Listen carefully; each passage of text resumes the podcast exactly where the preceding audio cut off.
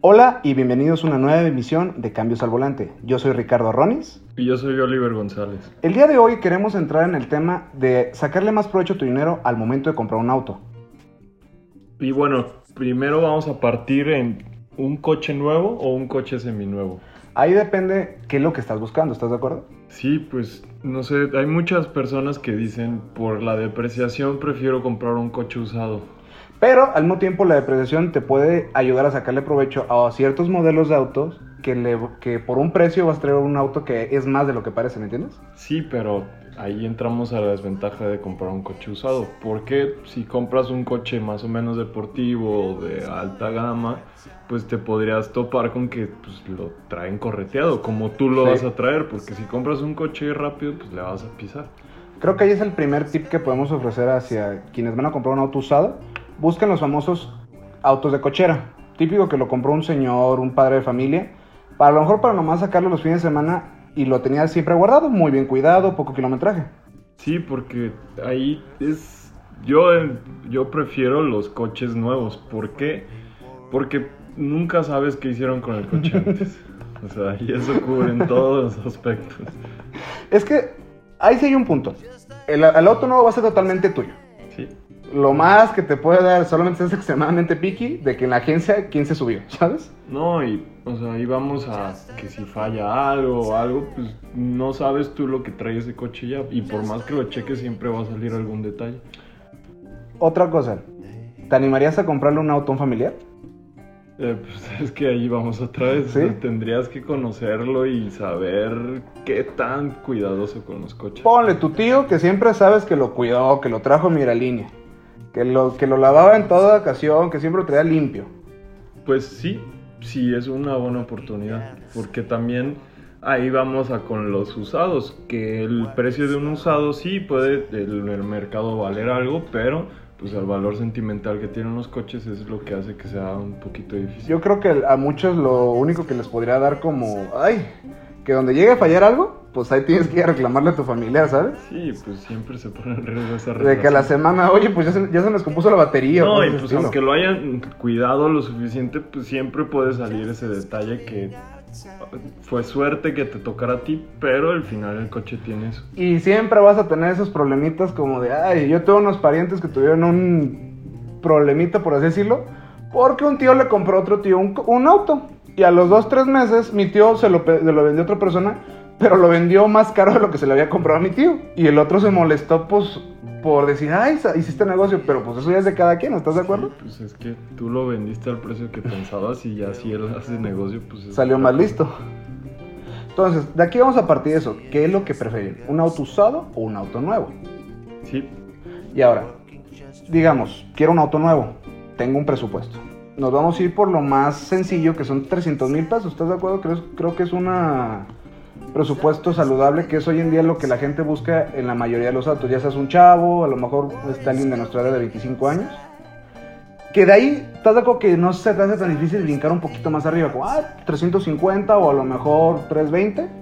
Y en algunos casos te animas, si te gusta mucho el carro, hasta unos 400. Entonces te animas a 400 mil pesos o 300 mil pesos. ¿Qué te compras? pero es que ahí también tenemos que platicar acerca de si esos 300 mil pesos los tienes en, ¿En efectivo? en efectivo o, ¿O a que- conseguir un crédito. Porque ahí vamos otra vez. Si tienes el dinero para comprar el coche al cash, siempre puedes conseguir un crédito y brincar por uno un poco mejor. Y aparte, no te vas a quedar sin feria, ¿estás de acuerdo? Sí, y o sea, tienes, siempre tenemos que hacer esos números y saber, porque también si no le das la importancia al coche, pues siempre va a haber la gente que dice, pues, ¿para qué me endeudo más si un coche de este precio que tengo el dinero en efectivo lo puedo comprar? Yo noto que mucha gente le tiene mucho miedo a los créditos, que realmente no les pasa ni por la cabeza y cruza de que dicen, no, no, yo no quiero ningún crédito, prefiero juntar la lana y pagarlo de, contado. Pero realmente es muy saludable el sacar un crédito. Sobre todo depende mucho tu nivel de ingreso. Si tienes un ingreso fijo, que ya de ahí te puedes partir para hacer tú tus cuentas. Sí, pues siempre recuerden que, aunque esto no tenga relación con el tema, pues que si lo vas a gastar ese dinero lo podrías meter, en, si tienes el dinero, perdón, y lo quieres gastar en un coche, pues siempre lo puedes meter en inversión de mientras el coche está ahí y amortizar eso. Autos y finanzas, ya estamos expandiéndonos. Ahora, ahorita ya tenemos 300 mil pesos para un auto. ¿Qué buscamos? A lo mejor estamos buscando un sedán, a lo mejor queremos un hatchback. Mucha gente diría, no, pues, ¿sabes qué? Tengo ganas de un deportivo. Tristemente, con 300 mil pesos son muy limitadas las opciones en un auto nuevo, sobre todo en este país, a como están los precios. Un Mazda Miata, te lo puedes, creo que el más barato está como en 390. Un coche de traumado. el coche de traumado que platicamos la semana antepasada, según yo. Pero hay mil y una opciones. Y siempre, y, ahí partimos la premisa de este capítulo. Ya tienes el, ya dices, quiero este auto, lo quiero nuevo. Pero ya te queda la duda de, y si mejor uno seminuevo, me alcanza por un poquito más. Y es que ahí partimos de nuevo. O sea, sí podrías tener con 300 mil un coche deportivo usado, pero pues, recuerden que si compras usado los, y es caro el coche en un principio, pues te va a salir mucho más caro las reparaciones. Uno de los autos que son muy complicados son los Smart, por ejemplo, que las piezas son un martirio conseguirlas aquí en México. Creo que para aquellos que tengan un Smart tengan mucho cuidado, porque por lo general en un caso de un choque las piezas como las mandan desde Europa llegan hasta, hasta dos, tres meses. Sí, o sea, tienes que checar bien qué tantas reparaciones o piezas podrías necesitar y ver si lo puedes solventar. Porque hay, hay diferentes autos que dices, ah, sabes que estas tiene buenas referencias, no, no, son baratos los servicios, pero si tienes que tomar en cuenta todas esas demás cosas para que no le batalles más a futuro. Sobre todo en este país, de que entre que te roban los faros, entre que a lo mejor un choque, este ya también se descompone tu faro, qué tipo de focos utiliza, todo ese tipo de cositas son las que más adelante te van a dar esas, esas latas. Pues simplemente lo que dicen del Corvette. Que en el Corvette tienes dos momentos felices. Cuando lo compras y cuando lo vendes. Sí, o sea, el coche da tanta lata y es tan difícil de mantener que es difícil. Y también hay que tomar en cuenta que a la hora de comprar el coche, pues tienes que tomar en cuenta en qué lugares qué terreno, si hay baches, no hay baches. Porque sí, podrías comprar con 300 mil pesos un Audi TT no nuevo. No 2009, 2010, pero realmente la gente lo va a ver ahora le trae un Audi. Sí, y es un coche de dos plazas, deportivo, pero si vives, si vives o trabajas en un área donde hay muchos baches, pues ya te quiero ver con las llantas. Porsche viviendo bien lejos o Honda en Providencia. Porque hay que notar algo que las marcas premium como BMW, también Mercedes, ya las llantas ya no, ya no son de refacción. O sea, ya el coche no trae una llanta de refacción, ya traen llantas que se llaman Rumflat, que esas llantas, si se poncha, la puedes seguir rodando durante 80 kilómetros. Pero ahí está, ¿cuánto vale una llanta Rumflat de esas? Si están interesados en comprar un auto ya sea un Mini Cooper o un BMW, chequen mucho su seguro de que cubra las llantas. Sí, porque el, o sea, si le sacas una bola a la llanta, ahí te vas a ver porque tienes que comprar una llanta nueva. Y esos coches normalmente no traen llantas grandes, traen llantas con rines muy grandes, delgaditos, que es muy fácil que les hagas daño. Nosotros, nosotros tenemos un amigo que tenía una BMW, llegó al punto que tuvo que comprar un gallito. Y un gallito. Es una llanta usada, pero que te ayuda para en dado caso que no tengas una refacción, esa se la pones. Y él la traía en su cajuela. Exactamente. Pero hasta eso fue un buen deal el que hizo, ¿eh? Lo compró con todo y ring. Creo que en 1200 pesos allá en la 5 de febrero. Zona aquí de comercialización de autopartes, lo vamos a decir aquí en Guadalajara. También hay que ver esto. O sea, recuerden lo que decíamos el episodio pasado. Que si el coche es turbo, le vas a tener que echar premium las room flat, el seguro, porque un, un seguro de una marca premium son más robados, el seguro de robo de autopartes, que también hay que ver eso, porque Audi, Audi y el grupo Volkswagen tienen un modo que cuando compras el coche, te da un seguro de robo de autopartes. Entonces no te cuesta que le roben las autopartes. Esto cuando lo compran de agencia tienen dos años de seguro de autopartes cubierto. Y los demás coches no tienen esto, entonces tienes que pagar un seguro extra para que si te roban las piezas puedas cambiarlas. Entonces va aumentando. Sí, puede ser que el coche que compraste sea barato y que aparente mucho más, pero a fin de cuentas el mantenimiento y el servicio, las refacciones, todo va a aumentar el costo del coche. Pues me gustó el ejemplo que diste, el Corvette.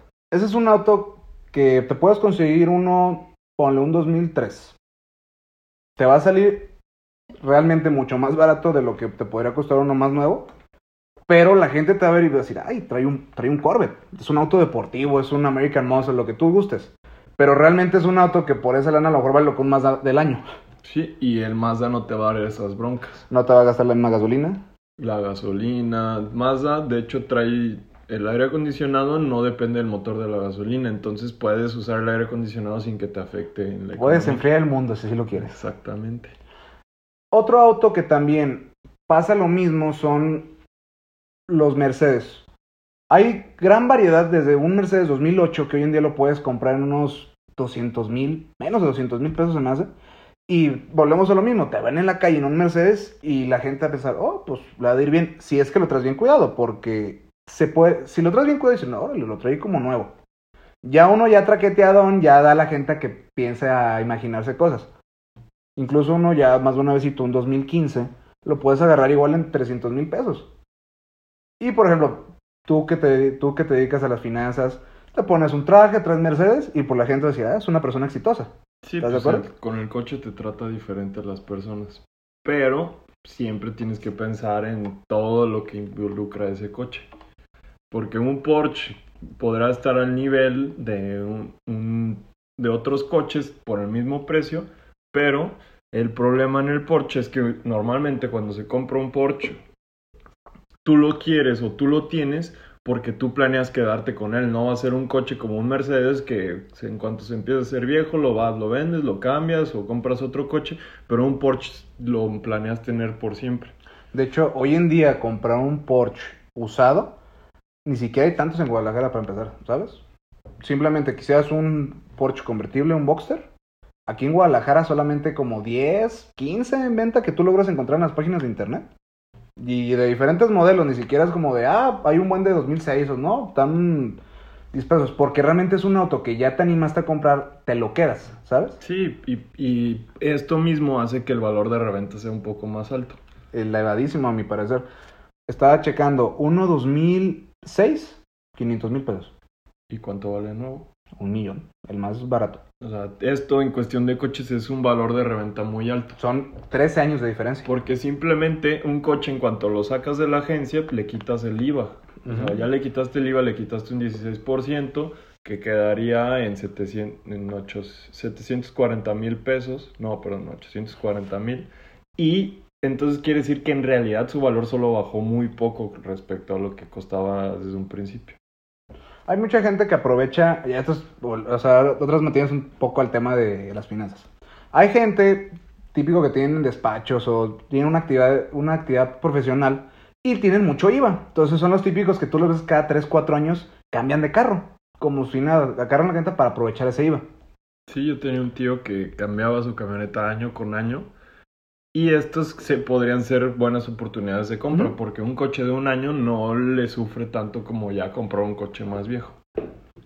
Incluso, te lo digo, ahí yo conozco señores que ya tienen, no sé, 5 o 6 años con su coche, pero tienen nuevo. Que realmente, no sé, se mueven de su casa a, la- a su trabajo, negocio, que está a 3, 4 cuadras de su casa, se regresan, los fines de semana sin falta lo lavan, lo mantienen hasta tapado y todo. Y al momento que lo quieren vender, pues tú tienes un auto técnicamente nuevo. Yo tenía unas tías que les compramos un Sentra. El, ese coche tenía 10 años, tenía 20 mil kilómetros y estaba impecable. Es el famoso BMW. El famoso BMW Sentra, ese es otro tema para otro capítulo, cómo, modific- cómo no modificar autos. Menos un Sentra 2002. Y ese coche tenía parrilla BMW, Traía parrilla BMW, déjame decirte que fue una colaboración exclusiva que hicimos. peluche en el tablero y todo. Dados de peluche, no, no, no, estaba, mira, impecable. Y Traía sí luces. tienes razón, ¿cómo no modificar un coche? Ya, es más, le picabas a abrir y sonaba la canción de Rápido, de Rápidos y Furiosos Reto Tokio. si yo te diera a escoger entre un Audi TT usado, pero que está de cochera, te lo van a dejar en 300 mil pesos. O un agarraste muy buena promoción Mazda, te van a dar el más equipado en 350 mil pesos. Pues yo me iría por el Mazda. ¿Sí? O sea, yo personalmente no me gusta Acá te digo, es un TT un coche usado. 2008-2009, un único dueño, tiene 20 mil kilómetros y te digo, está impecable de coche. Pero es que hay partes de que es un coche deportivo, además un coche de dos plazas, deja tú el coupé, o sea, que es de dos plazas es muy incómodo para simple, yo sé que normalmente uno anda solo en su coche, pero cuando traen más de dos personas, pues ya vas a... ¿Tú y tu ego? Pues de hecho el otro día, ¿no te acuerdas del Porsche que vimos? El ¿Cuál? que estaba rotulado de la empresa. No manches, no, no, no, por favor, por favor, tenemos que platicar ese tema. O sea, vimos un Porsche Boxster. Era viernes, ¿no? Sí, ya estaba viejo. O sea, ya se veía con sus años. Y la verdad, a mi parecer, en Porsche, el modelo que más rápido envejece y más feo envejece es el Boxster. Pero te voy a decir una cosa, si tienes un Porsche, creo yo que le puedes dedicar un, un dinero a detallarlos, ¿me entiendes? O sea, se puede.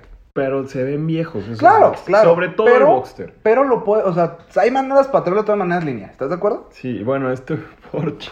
Además de que sí se veía ya medio Viejón, traía rines vida. 20. Sí, traía rin- rines muy grandes y cuando uno en su coche le pone rines muy grandes, pega en las vueltas y Es te como- va a raspar las Es como mides un, salpicaderas. met- un metro setenta y traes unos lonches de, de tenis, ¿estás de acuerdo? Sí, no, o sea...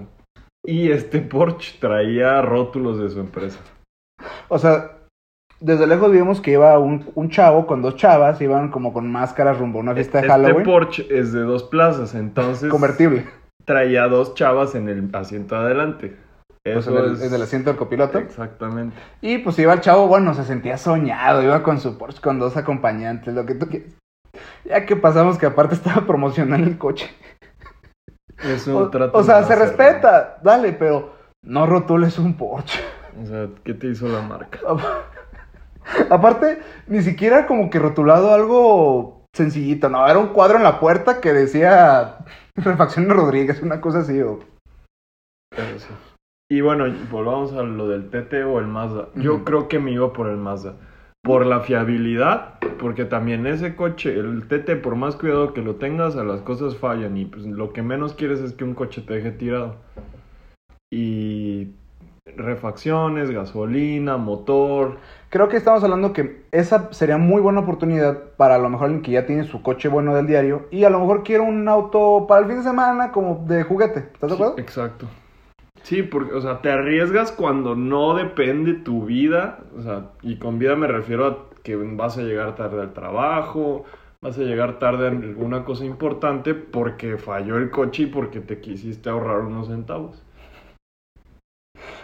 Cuando no hay de otra en la vida, es Pues- pues no hay bronca, hasta te arriesgas con un suru, pero si no me no necesitas ese riesgo, ¿por qué tomarlo? No, y más cuando, si es tu coche del diario, tienes que estar seguro que te va a llevar a todos los puntos, más si tu chamba es moverte mucho, ¿sabes? Si me, si me dijera, ¿sabes qué? Yo chambeo a 3, 4 cuadras de mi casa, pues si un día no prende el carro, pues no hay bronca, me voy caminando.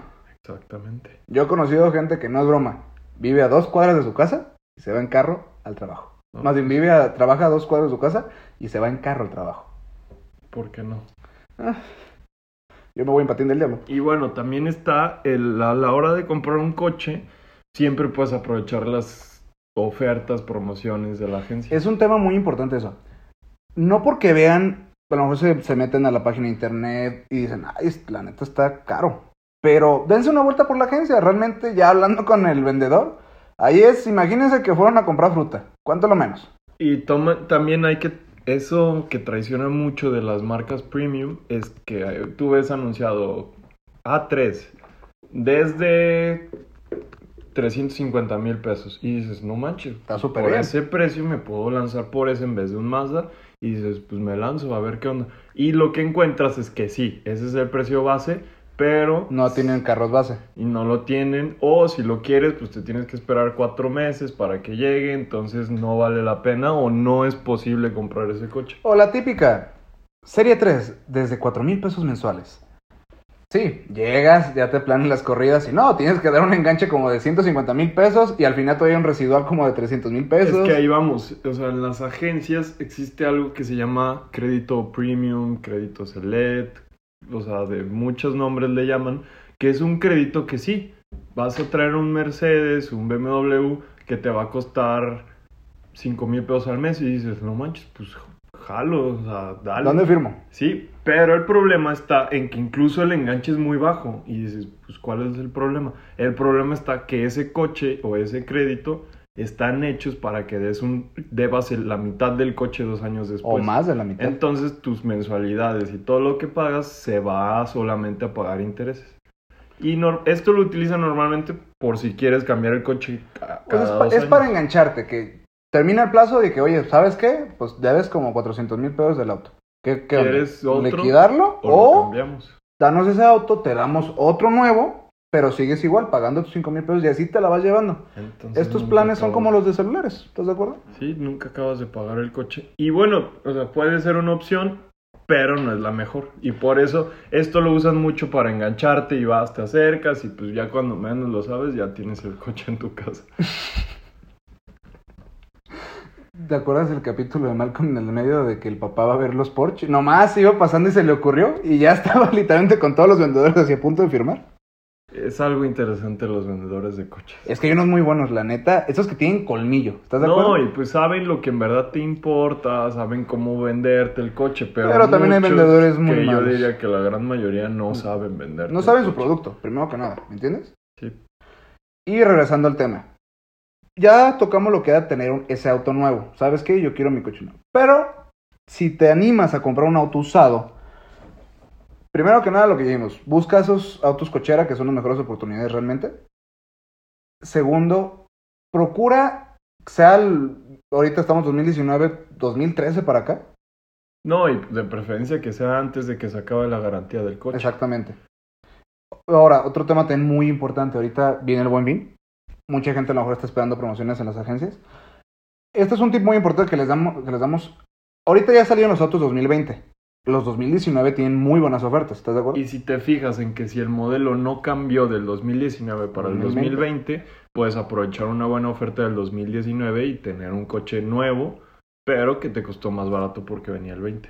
Y si llega una agencia, nomás tienen modelos 2019, diciendo que tienen un bono, pero todavía no han llegado a los 2020, ahí aléjense. Porque ya que llegan los 2020 y todavía les quedaron 2019, les van a bajar todavía más el precio. Y como buen mexicano te vas a enojar por haber pagado de más, pudiendo haber pagado menos, ¿estás de acuerdo? Sí, y también algo también muy importante, si quieres tener el coche a la vanguardia o si quieres que tu coche dure nuevo, con nuevo me refiero a que tu coche esté bien y que no cambie el, que no cambie el modelo inmediatamente, que es algo muy importante, porque hay un conocido que compró su CRB un año antes de que cambiara el modelo, entonces si esto no solo lo vemos como que cambió, entonces ya siento que mi coche es viejo. Si lo vemos también como que alguien no va a querer pagar lo suficiente por un coche que ya es viejo para ellos, pues tampoco te No, van y aparte, ponle, compraste tu CRB 2019, te costó 450. En el momento que sale la agencia, ya bajó de precio. Y todavía al año siguiente que sale el nuevo modelo, todavía pierde más valor. Entonces, esto es algo muy importante, checar cuándo va a cambiar el modelo. Y siempre busquen noticias, busquen ver cuánto normalmente dura ese modelo en el mercado. Porque, de hecho, el Jetta, el Jetta, el anterior modelo al de ahorita, salió en el 2006. Sí, le hacen sus retoques. Acuérdate, ah, perdón, 2010. 2010, pues fue por el bicentenario. perdón, Sí, sí, sí. ¿Ya O sea, se te olvidó la historia de 2010, México? 2010 y cambió en el 2018. Ujú. Entonces tuvo ocho años en el mercado. Entonces ese coche en ese tiempo valía muy bien, se vendía muy bien porque no cambiaba y la gente tenía esa seguridad. Pero en cuanto cambia el coche, esos coches bajan. De hecho, la gran mayoría de marcas, por lo general, tienen una vida de 8 años la, la línea del modelo. Pero durante esos 8 años les van haciendo facelift, como que les llaman. Son es- leves cambios. Exacto. O sea que le cambian la manera de los espejos y todo, pero son cosas que no afectan o no cambia el modelo en sí. Yo me acuerdo cuando salió la Gran Cherokee en el 2010, 11, no en el 11, según no recuerdo. Ya era el nuevo modelo. Pero para el 2011 se les ocurrió hacerle un facelift en los faros. Con ese pequeño cambio que le hicieron los faros, ya automáticamente la del 2011 ya se veía vieja. Con- y era un año de diferencia, pero ya dices, ay, seguro si ya es dos, tres años más vieja. Y bueno, todo esto va enfocado en los coches de los mortales. ¿Por qué? Porque si un Lamborghini cambia, No hay un gran problema. o sea, no tienes gran problema.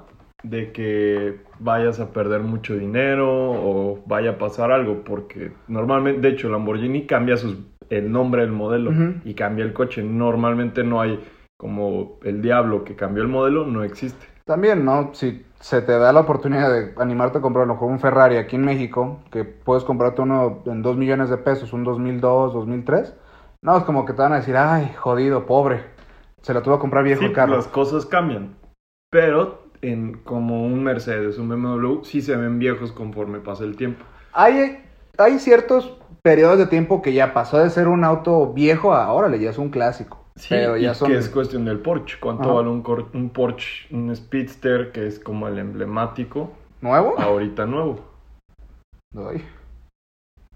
Yo estuve checando simplemente lo réplica. Un, ses- un- unos 60 réplica. Original de accesorios. 900 mil pesos. Y es un cascarón de fibra de vidrio. Ahí vamos, que son coches que no juegan en el mismo mercado. El, el Cobra, un auto que para mí es mi auto soñado, es el 4, el Cobra 427 del, de los 60s. Si lo buscan es un coche, o sea, todos lo conocemos. Todo el mundo lo, lo conoce. Ese auto tiene tres variantes que me encanta. Aquí en México es muy común que los hacen también. Fibra de vidrio, les ponen motor de Mustang 70. Literal tienes un coche pirata si compras eso. O sea, si compras ese, pero la gente no lo sabe, ¿me entiendes? Te va a costar unos 500 mil pesos. Ese es un auto único, pero los que sí saben de coches saben que es que no es original, porque un original, original, original, vale en subasta un millón de dólares. En Estados Unidos hay unos autorizados fabricados por la marca que no son originales, pero sí son originales, pero son réplica, Sí, que pues, te valen o como sea, 150 mil dólares. Son coches que los hicieron nuevos, Ajá. pero no son de la misma. No, son, no es el original del 60, es uno que se hizo en época nueva, mismos componentes, chasis original, todo, pero no es el modelo original que te llega a valer un millón de dólares. Y aquí en Guadalajara puedes mandarlo a hacer, te digo, chasis de Mustang, motor de Mustang, le van a poner accesorios originales y todo, y te va a costar unos 500 mil pesos. Pero no tienes el origen. Pero no tienes el original. Tenemos un amigo pirata. Antes de terminar este capítulo, ¿querías darnos la hojita parroquial de la Fórmula 1? Sí. Este fin de semana fue el Gran Premio de Austin, en Texas, que es el antepenúltimo Gran Premio de, de Fórmula 1. Hay algo que es muy importante. Si les gusta o les gustaría aprender, chequen qué pasó con Ferrari este fin de semana. Aparte es la única, es la única carrera, como es en Texas, que usan cuernos de toro en los carros. Mm, De hecho, Daniel Ricciardo, un corredor australiano, sí traía en su casco el dibujo de un casco de fútbol americano. ¿Neta? Sí, de los, de los, no me acuerdo qué equipo de fútbol americano, pero traía eso. Y bueno, este fin de semana hay algo interesante porque Ferrari les tuvo problemas con la reglamentación. Entonces, al hacer los ajustes para estar en regla, su rendimiento bajó muchísimo. De hecho, tuvo el director de Ferrari fue a pelearse con Christian Horner, el director de Red Bull, porque este dijo, por tramposos, por tramposos, el, el equipo bajó, entonces ya no está al nivel que traíamos desde antes. Eso es algo importante, que podría Ferrari volver a caer en ese bache del que pensábamos que había salido. Otra cosa es que Hamilton se hizo campeón del mundo en esta carrera, aunque falten dos. Lo que dice que si no compitiera los siguientes dos grandes premios, no le pasaría nada y siguiera ganando el campeonato. Luis Hamilton en la Fórmula 1 es como Caleno peleando. Siempre van a ganar. Sí, pues no, o sea, si le ponemos atención, no. O sea, No, es oh, verdad- ganó Hamilton, qué sorpresa. La verdad es un piloto que a pesar, o sea, normalmente un piloto es, pues es una persona, entonces si tiene estrés, si se peleó con su esposa, si, si se levantó de malas, pues su rendimiento Le baja. cayó mala comida. Y Hamilton eso es lo que tiene, que es un piloto tan perfecto y tan frío que no le afectan esas cosas y a pesar de que el coche puede bajar o subir, él sigue constante. Tiene su sexto campeonato, le ganó a Juan Manuel Fangio y está a un campeonato que es lo más probable que lo gane el siguiente año de estar a nivel de Schumacher. Y bueno, eso es todo. Checo Pérez también muy bueno, a pesar de que tuvo problemas con su coche, Yo pensé que con su mujer. no. Tuvo problemas con su coche y arrancó en último lugar y a pesar de esto remontó y llegó al, al décimo lugar. De hecho había quedado en onceavo, pero el que iba adelante de él le chocó de hecho a él y lo retrasaron 5 segundos. Pues bueno, esas fueron las noticias de esta semana. Les agradecemos mucho por haber escuchado el capítulo esta semana. También queremos agradecer a nuestro oyente del capítulo de hoy en vivo, Héctor Romero, gran amigo de nosotros. Y los invitamos a que sigan nuestras redes sociales. Estamos en Facebook e Instagram como Cambios al Volante y muy próximamente también estaremos en YouTube. Muchas gracias. Hasta la siguiente.